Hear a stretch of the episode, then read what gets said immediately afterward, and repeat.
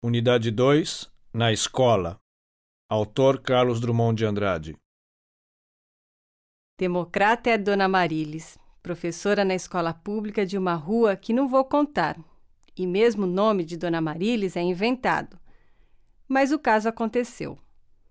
Ela se virou para os alunos no começo da aula e falou assim: Hoje eu preciso que vocês resolvam uma coisa muito importante, pode ser? Pode, a garotada respondeu em coro. Muito bem. Será uma espécie de plebiscito. A palavra é complicada, mas a coisa é simples. Cada um dá sua opinião. A gente soma as opiniões e a maioria é que decide. Na hora de dar opinião, não falem todos de uma vez só, porque senão vai ser muito difícil saber o que é que cada um pensa. Está bem? Está, respondeu o coro interessadíssimo. Ótimo. Então vamos ao assunto surgiu um movimento para as professoras poderem usar calça comprida nas escolas. O governo disse que deixa, a diretora também. Mas no meu caso, eu não quero decidir por mim. O que se faz na sala de aula deve ser de acordo com os alunos. Para todos ficarem satisfeitos e um não dizer que não gostou. Assim não tem problema. Bem, vou começar pelo Renato Carlos.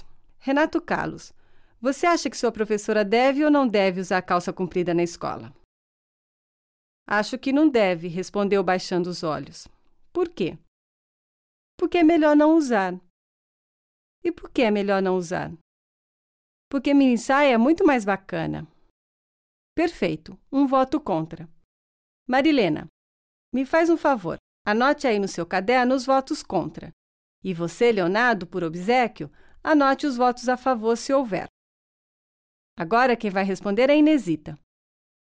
Claro que deve, professora. Lá fora a senhora usa. Por que vai deixar de usar aqui dentro? Mas aqui dentro é outro lugar.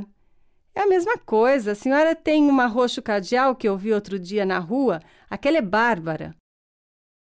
Um a favor. E você, Aparecida? Posso ser sincera, professora? Pode não, deve.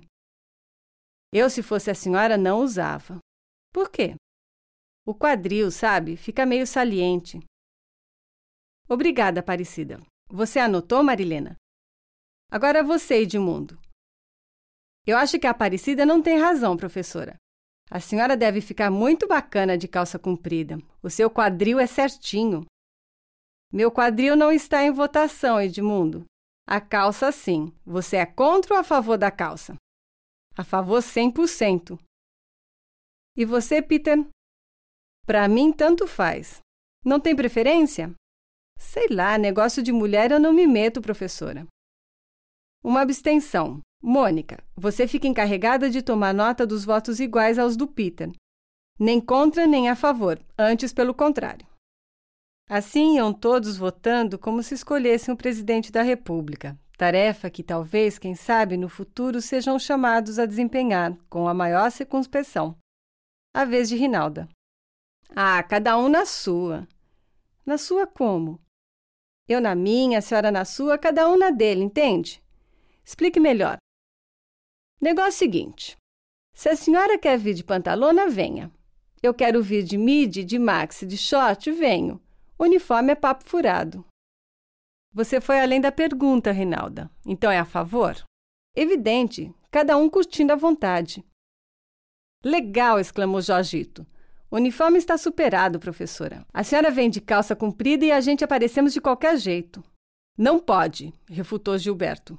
Vira bagunça. Lá em casa, ninguém anda de pijama ou de camisa aberta na sala. A gente tem de respeitar o uniforme. Respeita, não respeita, a discussão esquentou. Dona Marilis pedia ordem, ordem, assim não é possível. Mas os grupos se haviam extremado. Falavam todos ao mesmo tempo.